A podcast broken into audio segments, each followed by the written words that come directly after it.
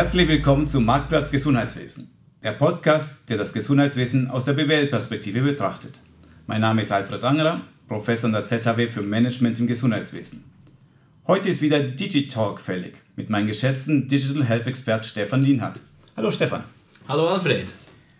Das Thema heute wird sein Startups und Digital Health. Wie schwer haben Sie es einzusteigen in die harte Businesswelt? Stefan, was fällt dir als erstes ein, wenn du Startup hörst? Wenn man Startups äh, hört, da äh, habe ich immer das Bild vor Augen von so jungen, äh, digital geprägten Menschen mit bunten Socken und langen Bärten, äh, die da irgendwie äh, Ideen, innovative Ideen vorstellen kommen. Das habe ich bei uns noch nie festgestellt. Ganz im Gegenteil, es sind äh, sehr interessierte Menschen mit guten, innovativen Lösungen und Ideen und was vor allem, was ich feststelle, ist eine, eine sehr hohe Dynamik im Markt. Ganz, ganz viele Startups, die aus dem Boden sprießen und, und wirklich sehr interessante Ideen präsentieren. Das mit der Dynamik kann ich bestätigen. Heute sind wir nicht allein, da können wir deine These mit den bunten Socken gleich testen. Wir haben hier nämlich einen Jonathan an Bord. Jonathan, du bist CEO und Mitgründer von einem Startup mit dem Namen Healthinel. Erzähl uns doch mal drei Fakten zu deiner Person. Yes, also ich habe nicht immer bunte Socken an, auch wenn ich das tatsächlich manchmal habe. Ähm, Bart habe ich auch keinen lang, da kann ich, äh, kann ich nicht mithalten.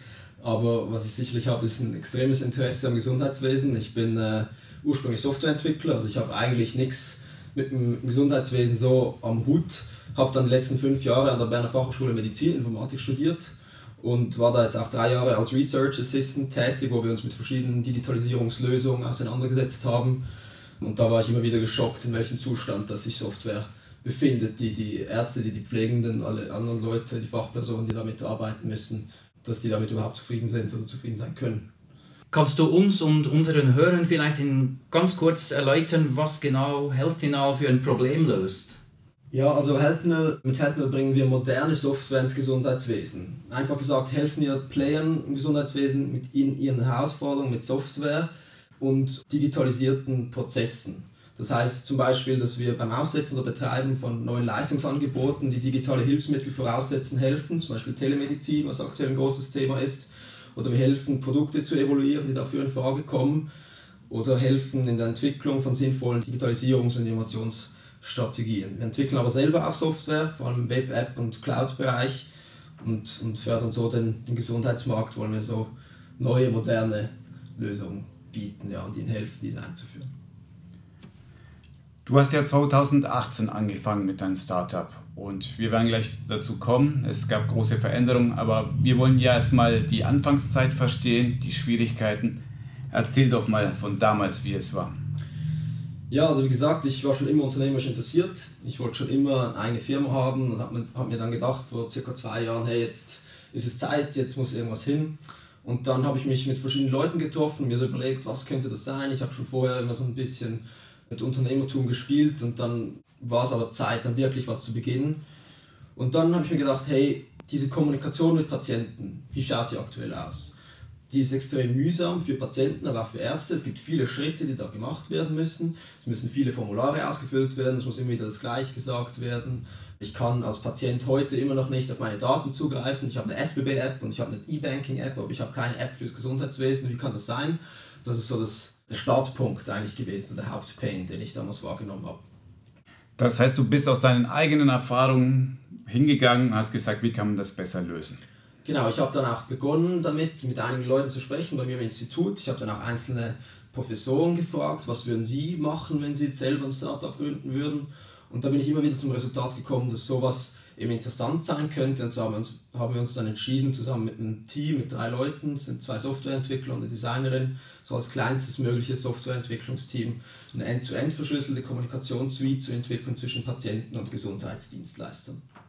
War das für dich von der Idee her bis zur Gründung, dem ersten Pitch, äh, war das ein langer Weg oder Kannst du uns da vielleicht noch etwas Hintergrundinfos geben? Was war so die Challenge auch die größte bis jetzt? Uh, bis jetzt, da gibt es sehr, sehr viele Challenges. Ich glaube, so in der Anfangszeit war es vor allem so das, das Unwissen. Wir sind alles Techies gewesen, oder? Ich auch. Ich, hab, ich bin seit fünf Jahren jetzt im Gesundheitswesen. Wir haben nicht viel Ahnung, wie das, wie das medizinisch läuft. aber wir dachten uns so, hey, diesen, diesen Kommunikationskanal, den sicheren Kommunikationskanal, den können wir bauen. Und dann der Rest ergibt sich dann später, die Use Cases sozusagen, was dann genau kommuniziert wird über diesen Kanal, das ergibt sich dann später. Das war so der Anfang. Und da war auch die, die Ungewissheit, ich glaube, das ist das, was, was bis jetzt über alles die konstante Herausforderung und die größte Herausforderung ist was so eine, so eine eigene Firma mit sich bringt. Ja. Und du hast diese ja, Wissenslücke, punkto Medizin, wie läuft das Gesundheitswesen, mal angesprochen. Wie holt ihr euch da das Know-how rein? Seid ihr da aktiv auf, auf potenzielle Kunden losgegangen oder Studien gelesen, Research betrieben? Was, was macht man da so? Also am besten natürlich eine Mischung aus all diesen Dingen. Ich habe mich äh, stark mit dem Thema auseinandergesetzt. Ich habe mir überlegt, was gibt es für andere Lösungen. Wir haben den Markt angeschaut. Wir haben auch äh, Interviews äh, dann später gemacht. Aber in erster Linie haben wir schon den Fehler gemacht, dass wir so einfach zuerst mal entwickelt haben. Zuerst mal wollten wir so schnell wie möglich einen MVP rausbringen. Wir wollten irgendwie was, was, was man sehen kann, dass man den Leuten zeigen kann. Und so haben wir so diesen Techie-Fehler Fehler gemacht, dass man erstmal einfach reingeht, entwickelt, viel Zeit und Ressourcen investiert, die Nacht durchgearbeitet, ähm, dort geschlafen am Anfang wirklich so, so wie man sich das so, so vorstellt. Ja. Und jetzt musst du für alles Nicht-Techies, Nicht-Startups MVP nochmal erklären. Ja, gut, danke. ähm, MVP heißt Minimal Viable Product. Das bedeutet, dass man die kleinstmögliche Lösung baut, die, die das Problem löst. Für uns ist das eben, dass wir für diese Suite eine App entwickelt haben und einen ein Stück Software, das nennen wir Core, was im Spital läuft und zwischen diesen zwei Komponenten können Daten fließen, eben Ende zu Ende verschlüsselt, vom Phone direkt ins Spital zum Beispiel und zurück. In deinem Blogbeitrag, das wir noch verlinken werden, schreibst du, dass du ja wunderbar vorgegangen bist und dort in dieser Anfangsphase 80 Interviews geführt hast. Also den klassischen Fehler in der Softwareentwicklung, dass man nicht den User berücksichtigt, der kommt bei dir nicht vor. Das heißt, ihr wart ja verdammt zum Erfolg, wenn ich das so nachdenke. Ja, wir haben natürlich, wir haben uns drei Monate Zeit gelassen, um mit diesen Interviews zu beginnen, was ich sicherlich nicht mehr so machen würde, wenn ich wieder beginnen würde. Warum nicht? Was ist das Problem? Wie gesagt, das Problem ist, als Techies haben wir keine Ahnung gehabt, welches Problem, also wir hatten so eine Grundvorstellung, dass es, dass es mühsam ist, diese Kommunikation, aber wir haben nicht wirklich gewusst, was dann effektiv jetzt ganz praktisch der erste Use Case für eine Chat-Applikation wirklich ist. Oder ist das wenn ich als, als Hausarzt ein Labor Bescheid gebe an den, an den Patienten, ist das wirklich ein Pain, den ich habe. Oder? Und für uns ist das auf der Hand gelegen, aber das dann mit einem Business Case zu verbinden, dass der dann ja auch noch was dafür bezahlen muss und ob ihm das das wert ist, das sind die wichtigen Fragen. Oder? Und dafür sind die Interviews gewesen. Ja.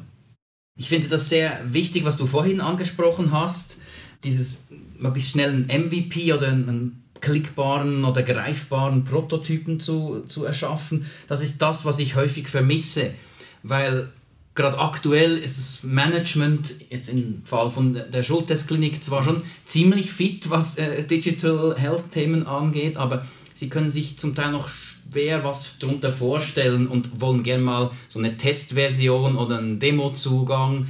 Ähm, das ist vielleicht einfach als Tipp das kommt sicher nie schlecht an bei den Corporates, wenn man, wenn man nicht einfach nur mit einer leeren Präsentation daherkommt, sondern mit wirklich was Greifbarem, was man dann auch austesten kann. Das Spannende da ist eben, oder was so die Herausforderung darin ist, so das Huhn-Ei-Problem, oder? Es gibt, das Startup will irgendwie ein Problem lösen, für, zum Beispiel für die Schultestklinik, oder?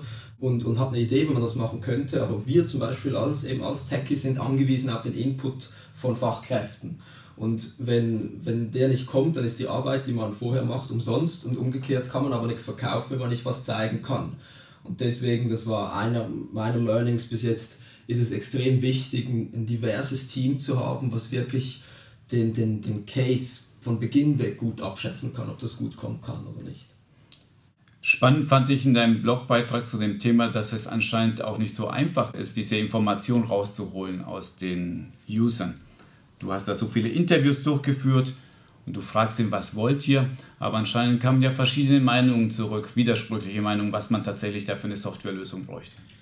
Genau, also die, die Menschen im Gesundheitswesen, wenn du jetzt mit Ärzten oder mit Pflegenden oder auch mit dem CEO von der, ähm, von der Klinik sprichst, dann ist das an sich schon so eine große Gruppe von Menschen, die alle so verschiedene Anforderungen an irgendwelches an irgendwelche Software oder dieses Produkt dann haben, dass nur schon da es extrem schwierig ist, in, einer, in einem einzigen Haus überhaupt zu einem Resultat zu kommen. Ähm, wenn man dann verschiedene fragt, wir haben dann zum Beispiel viele verschiedene Hausärzte befragt, viele verschiedene niedergelassene Ärzte, die haben dann alle extrem unterschiedliche Vorstellungen gehabt, was, für was das jetzt das genau brauchen könnten, wie sie das genau kommunizieren wollten mit ihren Patienten. Und das ist einfach für mich als Startup schwierig, ein Produkt zu entwickeln, was generisch genug ist, das dann abzubilden und für alle die Anforderungen erfüllt. Also ich sehe da zwei Schwierigkeiten, kenne ich aus meinen eigenen Projekten. Wir haben zwei Kardiologen gefragt, so wie läuft es heute, euer Prozess? Konnten sie nicht sagen. Ja. Und dann noch, wie soll er zukünftig laufen? Ja? Unmöglich von denen äh, eine Meinung zu hören. Also von dem her kann ich das voll mhm. nachvoll äh, nachvollziehen, was du sagst. Weiter habe ich verstanden aus deinem Blogbeitrag, dass die Qualität nicht offensichtlich ist. Das heißt, ich erzähle vielleicht aus einem Beispiel aus meiner Tätigkeit. Wir haben eine Kantonsapotheke beraten, die war mit Zytostatika-Produktion beschäftigt. Und das sind ja hochkomplexe Prozesse, um das herzustellen. Drei, vier Schleusen, um dieses Produkt herzustellen. Und dann hast du ein hochreines Produkt am Schluss. Aber als ich dann den Spitaldirektor gefragt habe, ist es euch diese Qualität wert? Seid ihr bereit dafür zu bezahlen? Man konnte es ja nicht nachweisen, man konnte es ja nicht messen, dass es nicht kontaminiert ist, ja alles nur Risikominimieren. Und da hatten sie ein verdammtes Problem, so aus Business-Sicht ähm, darzulegen, warum ist dieses Produkt so teuer? Weil die Qualität nicht so offensichtlich ist. Und ich glaube, ähnliche Probleme gibt es bei eurer Lösung, da gab es bei eurer Lösung, die hochkomplex ist und super kryptografisch, das alles verschlüsselt, aber das ist ja schwer vermittelbar den Kunden, oder? Ja, das ist ein super Punkt. Wir haben ein großes Problem, das darzulegen. Es gibt andere Hersteller, die lösen das über eine Plattform, wo die Daten ganz einfach gesagt irgendwo auf einem Server liegen, irgendwo in der, in der Cloud und für jeden eigentlich zugänglich sind, in der Theorie. Das, das Gegenteil davon, das was wir gemacht haben, nennt sich eben End-to-End-Verschlüsselung. Und das ist auch das, was der, der Chaos Computer Club zum Beispiel jetzt erst gerade dem EPD vorgeworfen hat, dass das eben nicht end-to-end -End verschlüsselt ist. Jetzt aber einem Arzt oder auch einem Innovationsverantwortlichen oder einem irgendjemandem im Spital zu erklären, was jetzt genau der Unterschied ist und was es eben dann der Mehraufwand oder auch die Mehrkosten, das, das, äh, die das zur Folge hat, dann äh, warum das die entstehen, das ist, äh, ist schwierig, dann das, das Geld dafür abzuholen. Das war unsere Erfahrung. Also faktisch das Resultat war dann einfach, dass die Leute nicht bereit sind, dafür zu bezahlen, weil sie es auch nicht verstehen. Oder? Glasklar, vor allem die Verknüpfung mit dem Businessmodell. Ich verdiene ja kein Geld, indem es super verschlüsselt ist. Genau. Ich werde kein Geld verlieren, wenn es irgendwie doch zu Datenproblemen gibt, aber das ist weit in der Zukunft und hypothetisch. Ja. Wobei ich muss dann sagen, dass diese, die Datenschutzthematik, die nimmt mega zu, die wird uns ja auch noch weiter beschäftigen, wie Stefan vorher gesagt hat, auch in diesem Podcast dass, äh, die, diese Awareness wird zunehmen. Das ist, da, da bin ich hundertprozentig sicher in der Zukunft und deswegen würde ich so eine Lösung sicherlich in Zukunft wieder so bauen, wie wir sie gebaut haben. Stefan, eine Frage an dich, weil in seinem Blogbeitrag schreibt er auch zum Thema, wie lange dauert es von ein Startup klopft bei euch in der Tür, bis das tatsächlich eingesetzt wird. Das sind manchmal lange, lange Zyklen. Ihr seid bestimmt viel schneller, oder? Ja, da befürchte ich, dass wir da nicht groß glänzen können. Also das ganze Thema Startups im Gesundheitswesen ist also für mich äh, relativ neu. Das sage ich jetzt so zwei, drei, vier Jahre alt vielleicht, aber für die Klinik noch viel neuer, weil ich derjenige bin oder war, der das erzählt hat und, und der das Thema überhaupt irgendwie reingebracht hat und, und Management Awareness geschaffen, dass da draußen ganz viel Spannendes abgeht und, und wir das irgendwie verpassen. Und das hat dazu geführt, dass ich bei uns so ein ganz pragmatisches Startup-Screening ähm, etabliert habe. Ja, je nach Reife des Startups geht es mal darum, überhaupt irgendwie eine Übersicht zu verschaffen dem Management. Was gibt es in der Schweiz? Was ist denn gerade so Spannendes und Angesagtes? Was ist vielleicht mehr Spielerei oder was könnte für uns definitiv spannend sein? Ja, sich genauer anzuschauen, könnte man irgendwie als Lösung implementieren oder ähm, das ist dann schon, sage ich jetzt mal, Stufe 2.0, sich daran zu beteiligen oder sogar sich ein Startup zu kaufen.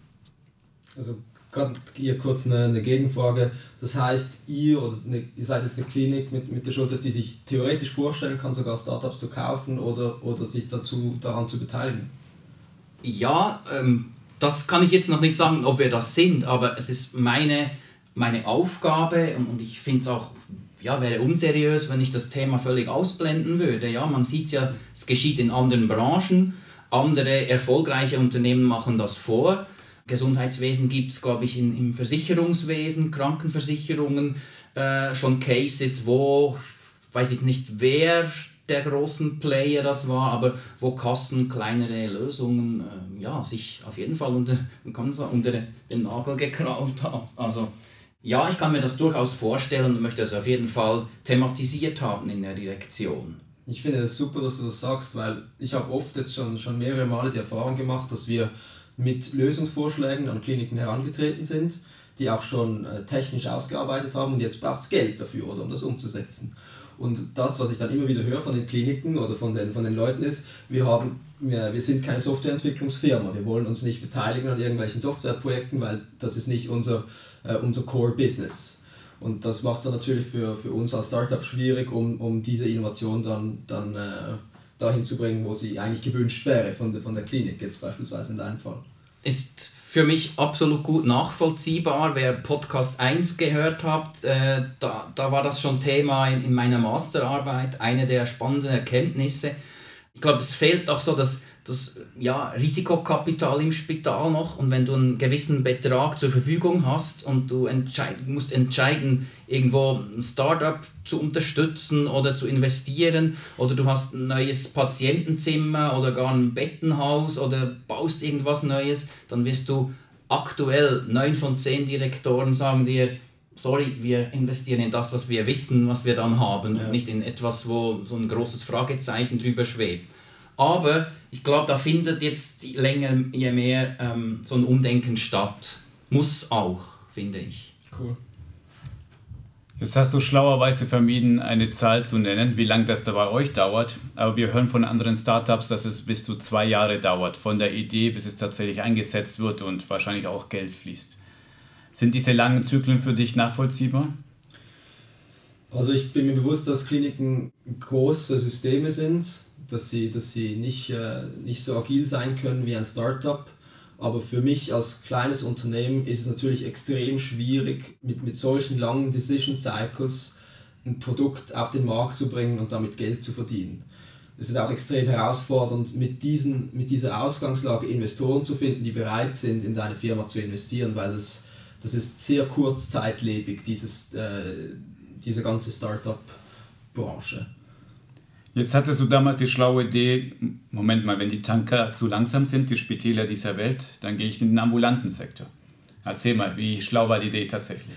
Ja, also wir haben tatsächlich verschiedene Branches so abgeklappert. Zuerst waren wir, zuerst waren wir bei den niedergelassenen Ärzten und da habe ich gedacht, hey, das ist ja super für die, die müssen, die können das gebrauchen und so und die können ihre, ihre Prozesse so, so beschleunigen und habe dann eben herausgefunden, dass es für den Hausarzt zum Beispiel überhaupt nicht interessant ist, seine Prozesse zu, zu optimieren. Er hat so viele Patienten, der hat eine volle, eine, eine volle Praxis die ganze Zeit, dem geht es gut, auch finanziell.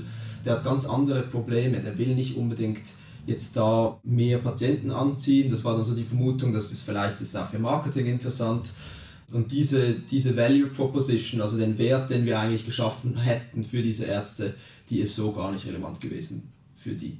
Und dann haben wir eben gewechselt in andere Branches. Wir haben uns mit Versicherungen unterhalten, die auch nicht unbedingt Interesse daran gehabt haben. Wir haben uns mit Privatkliniken oder auch mit, mit, mit öffentlichen Spitälern unterhalten, wo dann eben die Decision Cycles zu lange waren.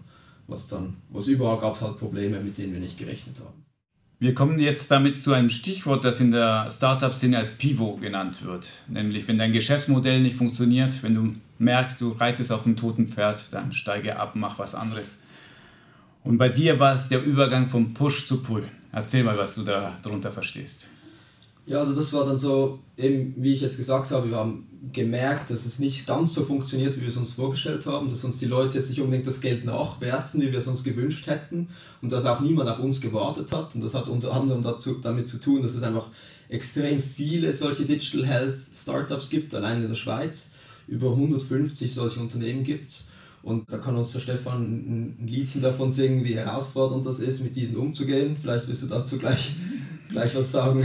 ja, ähm, ja es, es, macht mir das Leben nicht wirklich einfacher, weil, weil viele davon eben sehr spannend sind und ich die Kontakte gerne intensiver pflegen möchte. Und ja, das etwas schwierig ist, einfach weil das Bewusstsein noch nicht da ist, gerade im, ja, im, im Unternehmen, hey, das ist spannend und es ist nicht Zeit vergeuden, sondern man holt sich da Inspiration bei, bei Startups, ähm, man schafft sich ein Netzwerk, das kann für uns ja auch längerfristig sehr interessant sein. Kannst du vielleicht mal kurz, also so aus Sicht Startup, möchtest du das mal wissen, oder? Wie läuft das jetzt genau, wenn, wenn, wenn ich dich jetzt kennenlerne und du bist begeistert von meinem Produkt, wie läuft das jetzt intern im Spital ab? Äh, was passiert jetzt und wo sind die Probleme? Kann ich schon was dazu sagen? Ja, bei uns ist es so, du kommst bist dann auf meinem Radar mit ein paar anderen Startups. Ähm, ich informiere mich dann, wie es euch so geht, wie, wie, die weiter, wie euch weiterentwickelt und werde, kann das vierteljährlich bei uns in der Direktion eigentlich vorstellen. Und da, da ist meine Aufgabe zu sagen, so à la Aschenputtel, die, die Guten ins Kröpfchen, die Schlechten ins Töpfchen. Also welche würde ich jetzt der Direktion empfehlen? Wenn immer möglich, gibt es dann ein kleines Erklärvideo dazu, wenn, es verfügbar ist, Link auf Website, dass sie sich selber ein Bild machen können. Ich habe eigentlich nur so eine Filterfunktion. Und wenn was wirklich spannend ist, dann, dann wird auch unter dem Jahr ähm, Geld gesprochen, da muss man nicht bei auf die neue Budgetrunde warten. Also das ist schon so. Aber eben, wir haben natürlich nicht riesige Budgettöpfe wie in anderen Branchen vorhanden. Ja. Also das heißt, wenn ich, wenn ich ein Video habe und das so äh, gestalte, dass ich dir helfe, dass du ähm, das, das schnell erklären kannst vor deinen Leuten, dann mache ich damit mir und damit dir auch den, den, den Job einfacher, oder? Absolut, ja. Und das, was ich vorhin gesagt habe, was Greifbares, einen Testzugang, ein Case, das kann auch mal irgend so ein, ja, gezeichnet sein, so à la Mockups, einfach irgendwas, und nicht nur eine Präsentation von einem fancy Startup, das sicher sehr toll ist und wo man das mhm. tolle Logo sieht, sondern es geht um die Sache und ja, auch meine Zeit ist begrenzt und die der meiner Chefs sowieso. Also wir wollen auch Fakten und, und, und konkrete Lösungen. Das ist eine gute Strategie, wenn man so ein Produkt hat und das in den Markt hineindrücken will. Push. Jetzt habt ihr euch aber entschieden, anders vorzugehen, nämlich dieses Pull. Was bedeutet das? Also Pull bedeutet für uns, dass wir viel näher mit den Leuten in den Kliniken, in den, äh, in den Praxen, in den Ärztennetzwerken, in den Psychiatrien zusammenarbeiten. Wir haben gemerkt, dass wir als 27-jährig und jüngeres Team, welches nicht aus dem Gesundheitswesen kommt, dass da die Chance einfach extrem klein ist, dass wir jetzt mit unseren fancy Idee das Gesundheitswesen retten. Das heißt, wir haben uns dann hingesetzt irgendwann, weil wir gemerkt haben, es funktioniert nicht so, wie wir es uns vorgestellt haben. Dann haben wir uns gefragt, was machen wir jetzt? Brechen wir die Übung ab oder machen wir weiter? Und in diesem Meeting haben wir uns dann überlegt, hey, was, was ist eigentlich das, was wir gut können? Was ist, was ist unsere Kernkompetenz? Und da haben wir gemerkt, wir können Software bauen, wir können, cool, wir können coole Software bauen und wir wissen vor allem auch, wie man den Prozess gestaltet, um günstig kleine Prototypen zu bauen, die, mit denen man eben dann zeigen kann, dass solche Produkte etwas bringen in der Klinik. Und da haben wir uns gedacht, hey, lass uns doch viel näher mit den Leuten zusammenarbeiten, die wirklich wissen, was sie brauchen, weil das war nie das Problem. Die Ärzte, die Nurses, alle wissen, was sie brauchen, die haben viele gute Ideen, aber man muss hingehen und das mit denen erarbeiten. Und das ist das, was wir unter Pull verstehen. Das ist auch jetzt viel mehr unser, unser, unser Businessmodell, dass wir eben nahe mit den Leuten zusammenarbeiten und ihnen helfen, die Lösungen zu entwickeln oder zu finden, die sie eben brauchen und die ihnen was bringen. Also eigentlich nichts anderes als, was man schon immer sagen gehört hat, dass man die Betroffenen zu Beteiligten macht und so auch ja eigentlich zeitgemäßes Innovationsmanagement betreibt. Ähm, kann ich bei uns unterschreiben. Äh, so machen wir das ähnlich auch bei internen Projekten. Ähm, ich bin der Ansprechpartner oder die Ansprechperson, aber da sind immer die ganzen Fachabteilungen drin und, und die sagen uns, wo es weh tut und, und was ihnen das Leben erleichtern würde. Was wir jetzt eben gemerkt haben, ist, dass es leider viele Kliniken und viele Gesundheitsdienstleister gibt, die diese Prozesse überhaupt nicht sich gewohnt sind, damit umzugehen. Also wir stehen da am Anfang von einer Riesenwelle, habe ich das Gefühl, und es gibt viele, die sind damit total überfordert. Es gibt viele Kliniken, die haben noch überhaupt keine Digitalstrategie. Es gibt viele Leute, die wissen gar nicht, wo sie beginnen sollen und da haben wir uns viel mehr überlegt, und das ist unser Ziel, wie können wir diesen Leuten helfen, da zu beginnen und wo ist, die, wo ist da der Anfangsschritt? Weil viele Leute reden heute über AI, sie sprechen über IoT und, und all diese, diese super Dinge, aber faktisch ist das Gesundheitswesen, hart gesagt, im Steinzeitalter digital und da muss man sich als, als Startup vielleicht auch überlegen, wie können wir da Wert schaffen, was eben wirklich nötig und möglich ist. Und das ist äh, zumindest unser unser Learning, das wir aus unserer Geschichte gezogen haben. Also Steinzeitalter verstehe ich und äh, Stefan mit seiner Masterarbeit kann das sogar empirisch nachweisen. Aber ich möchte mal auf den Anfang unserer Unterhaltung zurückkommen, weil da haben wir gesagt, es ist verdammt schwierig, aus den Usern, was sie wirklich brauchen, rauszukitzeln. Aber du sagst mir genau das, versucht er jetzt vielleicht etwas anders. Was ist denn der Unterschied zu dem Anfang? Was wir gelernt haben, ist, dass man für ein Produkt, was man, was man bauen will, braucht es zuerst ein Need. Und dieser Need, der muss von einem Arzt kommen, der muss von einer, von einer Nurse kommen, der muss vielleicht von einem Controller kommen.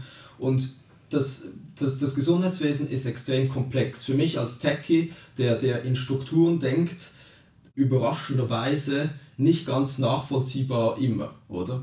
Das heißt, ich muss verstehen, ich muss extrem viele Dinge verstehen. Ich muss verstehen, wie wird abgerechnet ich muss verstehen, wie ist die Hierarchie in den Häusern. Ich muss verstehen, was gibt es für verschiedene Silos in den, äh, oder, oder Funktionen in, in den Häusern.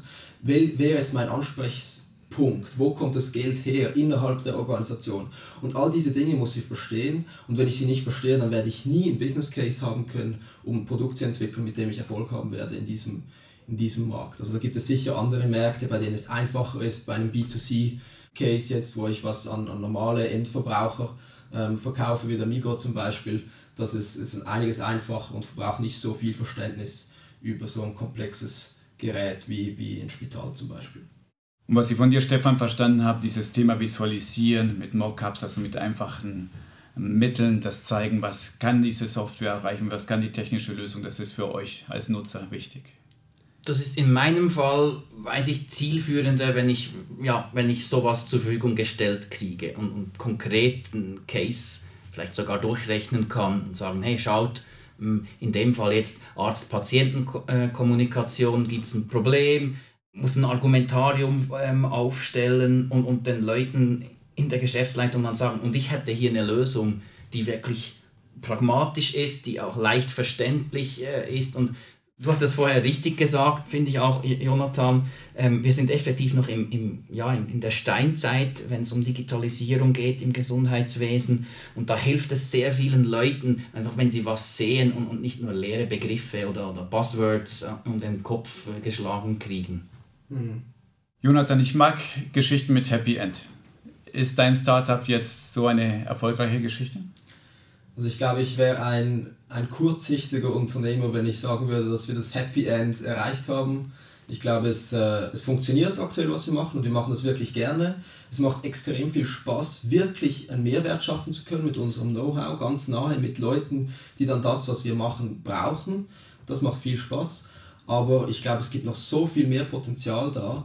Und es gibt auch viele Lösungen, die wir aktuell anschauen, mit denen wir liebäugeln, die wirklich echten Mehrwert bringen, beziehungsweise auch verbunden sind mit dem, was wir bereits schon, schon gemacht haben. Und da werden wir sehen, was die Zukunft bringt. Aber es ist für mich eine, eine Chance und eine Herausforderung, dieses, dieses Gesundheitswesen unternehmerisch zu knacken und da wirklich was zu schaffen, was es, was es wirklich braucht. Das macht unendlich Spaß.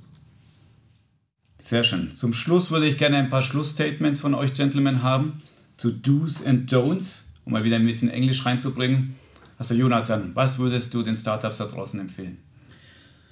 Also wenn man Startup im Gesundheitswesen machen will, dann braucht es vor allem eins, nämlich viel Elan und so ein bisschen eine Detailverliebtheit in das, was man lösen will. Ich glaube, man kann reich werden in anderen Branchen. Es gibt andere Branchen, die viel weniger kompliziert sind.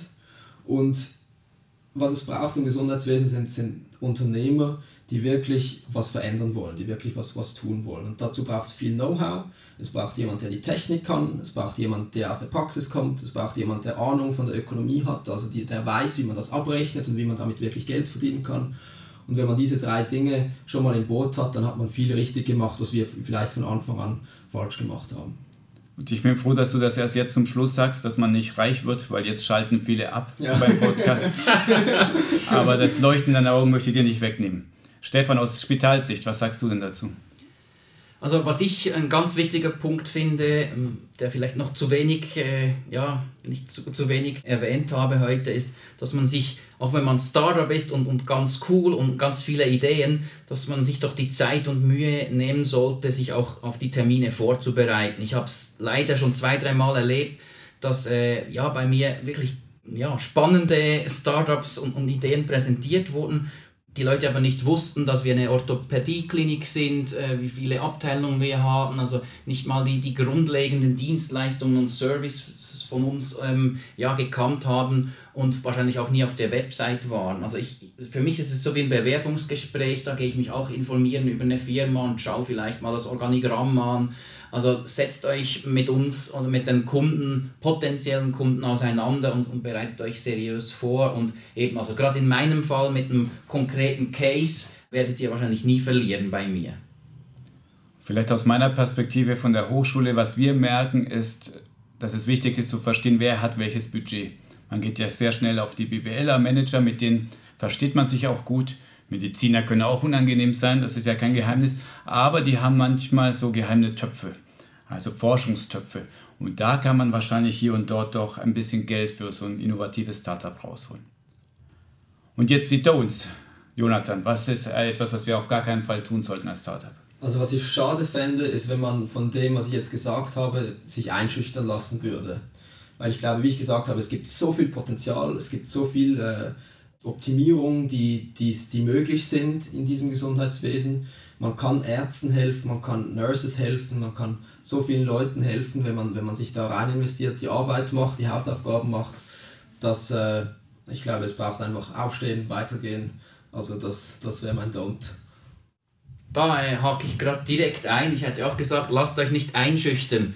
Weder von den langen Entscheidungsprozessen in der, im Spital noch vom, ja, vielleicht vom Know-how, das aktuell noch in den Spitalen ist. Und ja, wir sind nicht die fittesten, aber nur weil wir nicht äh, äh, ja, die Digitalisierung nicht vorantreiben, heißt das nicht, dass wir nicht wollen. Es fehlt einfach noch Know-how, aber was ich feststelle ist, es werden sehr viele Stellen aktuell geschaffen, man, das lese ich immer wieder in Spitalen, wo es eben genau um Digital Manager gesucht wird oder Innovationsverantwortliche oder irgendjemand in der Unternehmensentwicklung, der sich das Thema E-Health äh, krallt. Also ich glaube, da geht sehr viel und, und Know-how ist da und, und auch so, glaube eine, gewisse Dynamik äh, kommt da rein, auf jeden Fall.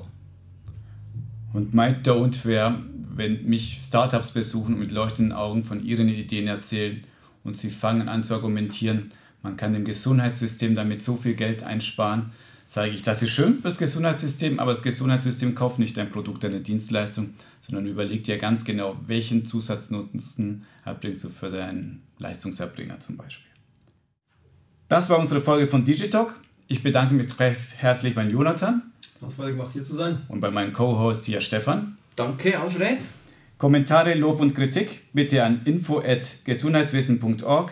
Vielen Dank fürs Zuhören und bis zum nächsten Mal.